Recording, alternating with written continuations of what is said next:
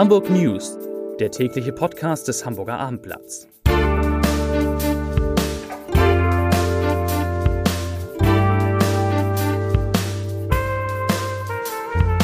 Herzlich willkommen. Mein Name ist Bernd Röttger und ich freue mich auf drei Studiogäste aus der Abendblattredaktion. Es wird um ein Krankenhaus im Internet gehen, um ein neues Viertel in der Hamburger Innenstadt und um die Hamburger Feuerwehr. Gestern hatten wir ja noch gehofft, den Bundesvorsitzenden der Grünen, Robert Habeck, hier begrüßen zu können. Aber was soll ich sagen? Auch so ein lustiger kleiner Podcast ist dem Mann, der sich aus Facebook und Twitter zurückgezogen hat, schon zu digital. Schade eigentlich. Aber bevor wir zu meinen furchtlosen Studiogästen kommen, habe ich für Sie, für euch drei Nachrichten aus Hamburg. Hamburg erhält 1000 neue Stromtankstellen. Das Start-up Cut Power will Restaurants, Hotels und Parkplätze von Unternehmen mit Schnellladestationen ausrüsten. Die Stationen sollen unter anderem an Schnellimbissen, aber auch an Supermärkten entstehen. Übrigens, derzeit gibt es in Hamburg rund 3500 Elektroautos. Aber eine Studie der Helmut Schmidt Universität rechnet damit, dass es bis 2030 rund 100.000 Autos werden sollen. Die Rolling Stones-Affäre im Bezirksamt Nord ist zumindest teilweise beendet. Die Staatsanwaltschaft Hamburg stellt ihre Ermittlungen wegen Bestechlichkeit gegen den Vorsitzenden der SPD-Bezirksfraktion Nord, Thomas Dommeres, und 14 weitere Abgeordnete ein. Auch gegen den ehemaligen Bezirksamtsleiter Harald Rösler wird nicht mehr wegen des Tatverdachts der Bestechung von Mandatsträgern weiter ermittelt. Die Panama Papers erreichen Hamburg. Beamte der, des Bundeskriminalamtes und des Landeskriminalamtes haben unter anderem Banken und Privaträume äh, in der ganzen Bundesrepublik durchsucht, unter anderem in Hamburg und in Sylt. Meine Kollegen recherchieren gerade noch, welche um welche Banken es sich dabei handelt und natürlich auch um welche Privatpersonen. So, und nun sind drei liebe Kollegen zu Gast. Ich beginne mit Franziska Kosfeld. Sie hat sich heute eingehend um die Hamburger Feuerwehr gekümmert. Franziska, was hat die Feuerwehr erzählt? Ähm, ja, heute Mittag hat, haben der Innensenator Andi Grote, der Feuerwehrchef Christian Schwarz und André Wronski, Leiter der Freiwilligen Feuerwehren, die Bilanz für 2018 vorgestellt. Dabei ist herausgekommen, dass das Einsatzaufkommen ähm, nach wie vor auf sehr hohem Niveau ist. Die Feuerwehr ist im vergangenen Jahr zu knapp 290.000 Einsätzen rausgefahren. Das sind fast 800 Einsätze pro Tag, wie ich finde schon eine beeindruckende Zahl. Ähm, die schlechte Nachricht ist, es hat mehr Brandtote gegeben im Vergleich zu den beiden Vorjahren. Zumindest es gab nämlich 14 Brandtote. Und gab es besonders große Brände? Ähm, ja, klar, es gab mehrere größere, äh, größere Einsätze. Einer ist mir in Erinnerung geblieben, der war im Mai, Anfang Mai, glaube ich, 2018. Da hat es in einem Wohnhaus in Jenfeld gebrannt. Die Feuerwehr hat dort dann 13 Bewohner retten können. Ähm, aber eine, ein Mann ist auch gestorben und eine Frau wurde kurz danach für Hirntod erklärt. Ein tragischer Einsatz. Ähm, es gibt auch eine gute Nachricht und zwar ist die Zahl der Großbrände ähm, gesunken. Sie hat sogar einen historischen Tiefstand erreicht. Es gab nämlich in Anführungsstrichen nur zwölf Großbrände. 2017 waren das noch 22. Das ist eine deutliche Abnahme. Und es gibt natürlich mehr Personal. Äh, bereits im vergangenen Jahr äh, wurden 130 neue Mitarbeiter bei der Berufsfeuerwehr begrüßt und auch in diesem Jahr soll dort investiert werden. Es soll mehr Wachen geben, aber auch mehr Personal. Wunderbar. Vielen Dank, Franziska. Und nun zu meinem Kollegen Ulrich Gastorf der ja mittlerweile Stammgast in unserem Podcast ist. Es soll ein neues Quartier entstehen, ein Domquartier. Was genau ist da geplant? Also so ähm, direkt ähm, mit Blick auf den Domplatz in der Innenstadt ähm, sollen mehrere Gebäude abgerissen werden. Das heißt, ähm, dort steht unter anderem ein Parkhaus und ein Hochhaus aus den 60er Jahren. Und der Projektentwickler Aug Prien, der sehr bekannt ist in Hamburg wegen der Cityhöfe, die er auch entwickelt, ähm, plant dort mit einem Volumen von rund 100 Millionen Euro zwei große neue Gebäude. Das heißt, es sollen dort 60 Wohnungen entstehen die dann, wie gesagt, was ich schon sagte, direkt den Blick auf den Domplatz haben. Davon, wie immer, 30, äh, ein Drittel öffentlich gefördert. Und es soll ein elfgeschossiges ähm, Bürohaus entstehen mit etwa 10.000 Quadratmeter Mietfläche auf diesem Gelände. Und dann ist auch noch eine große Tiefgarage geplant.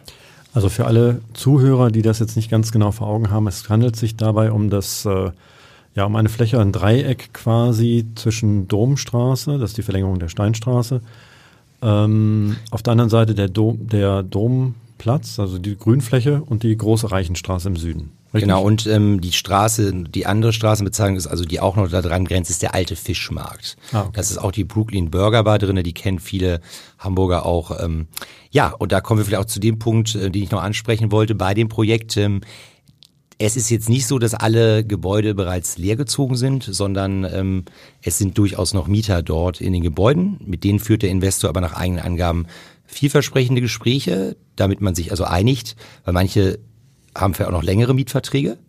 Und ähm, wenn man jetzt nach dem Zeitplan fragt, muss man so ein bisschen, das ist ja noch ein bisschen vage, aber ich sag mal so, ich gehe mal davon aus, 2020 wäre dann nach Wünschen des Investors ein Starttermin.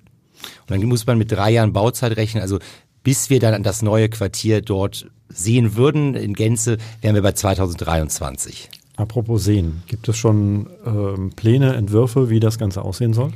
Das gibt es. Ähm, der Architektenwettbewerb ist abgeschlossen. Äh, Carsten Roth, äh, Architekten des Büro aus Hamburg, die haben diesen die Sache gewonnen. Also ich kann schon mal vielleicht so viel verraten. Ähm, bei den äh, Wohnungen handelt es sich um eine ähm, recht schöne Backsteinoptik. Und das andere Gebäude, dieses, dieses elfgeschossige Hochhaus, es ist so aus mehreren, kann man sagen, Elementen. Das ist so ein bisschen terrassenförmig, sieht das auch aus.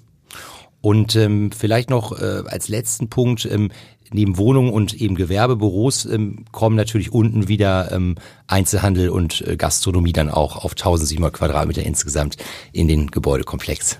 Gut, also sozusagen ein, eine Animation der, des, äh, des Viertels können wir dann zeigen. Auch, auch zeigen. Genau. Wunderbar. Alles klar. Ich danke dir vielmals für den Besuch. Danke. Gerne. Und jetzt habe ich meinen Kollegen Heiner Schmidt zu Gast, der eine sehr interessante Geschichte mitgebracht hat, die Hamburger Krankenhäuser ziehen ins Internet, bieten jetzt äh, Sprechstunden online ein. Heiner, was ist da geplant?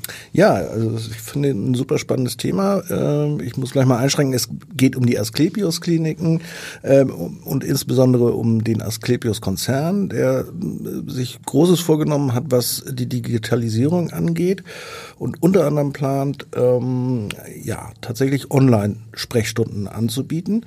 Das heißt, Patienten werden sich äh, noch im Laufe dieses Jahres über eine Internetseite einen Termin äh, mit einem Arzt buchen können, den dann relativ kurzfristig in einer Videokonferenz treffen und mit diesem Arzt äh, zusammen ein erstes Beratungsgespräch darüber führen, was bei Ihnen gerade ein Problem sein könnte. Wie muss mir das vorstellen? Erzählt man dann einfach oder kann man über die Kamera, keine Ahnung, irgendwie die Verletzung zeigen oder was, was wie soll das genau aussehen? Ja, also ich bin jetzt nicht sicher, ob es schlau wäre, sich, wenn man sich verletzt hat, ein, äh, erst äh, einen Videotermin zu machen.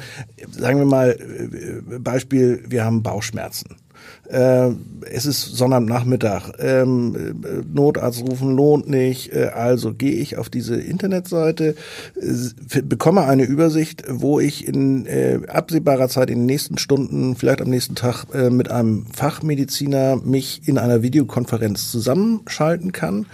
Äh, buche diesen Termin und ähm, ja, dann kommt es natürlich darauf an, was äh, im Gespräch rauskommt. Das kann sein, der Mediziner sagt, äh, das klingt aber doch sehr stark nach Blinddarm, da sollten Sie ganz schnell mal äh, versuchen, in die Klinik zu kommen. Vielleicht ist es auch nur, kommt er auch zu dem Ergebnis, das ist eine Kleinigkeit, gehen Sie doch vielleicht morgen zum, zum Hausarzt oder äh, wählen Sie irgendein Hausmittel, was man vielleicht bei Bauchschmerzen äh, empfehlen kann. Und kann ich dann nachher mich von dem Arzt weiter behandeln lassen? Oder wie auch, dass man sagt, okay. Also ich denke, da äh, spricht überhaupt nichts dagegen. Das Interessante ist ja auch, dass äh, Asklepios sagt, ähm, wir bieten nicht nur an, dass Patienten mit unseren Ärzten sprechen, sondern sie öffnet diese, diese Internetplattform auch für andere niedergelassene Ärzte, die sich da registrieren können.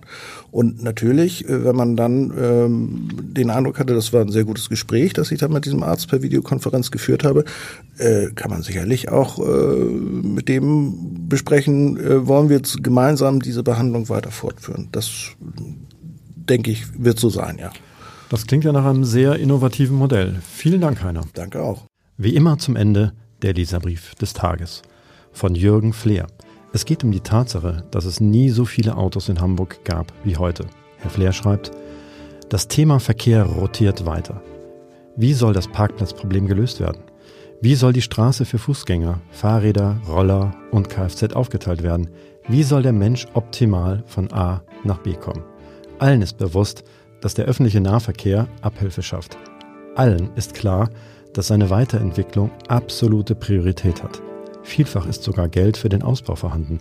Umso entscheidender ist die Feststellung, dass diejenigen Experten, die am lautesten dafür plädieren, auch am emsigsten Verkehrsprojekte mit Klagen überziehen. Diese Klagen führen dann zu Verzögerungen in der Fertigstellung bis zu 30 Jahren. Kommt es nicht zur Einschränkung des Klagerechts, werden Städte und Kommunen im Verkehr zugrunde gehen. Bis morgen dann, hoffentlich wieder mit Gästen, die keine Angst vom digitalen Podcast haben. Tschüss!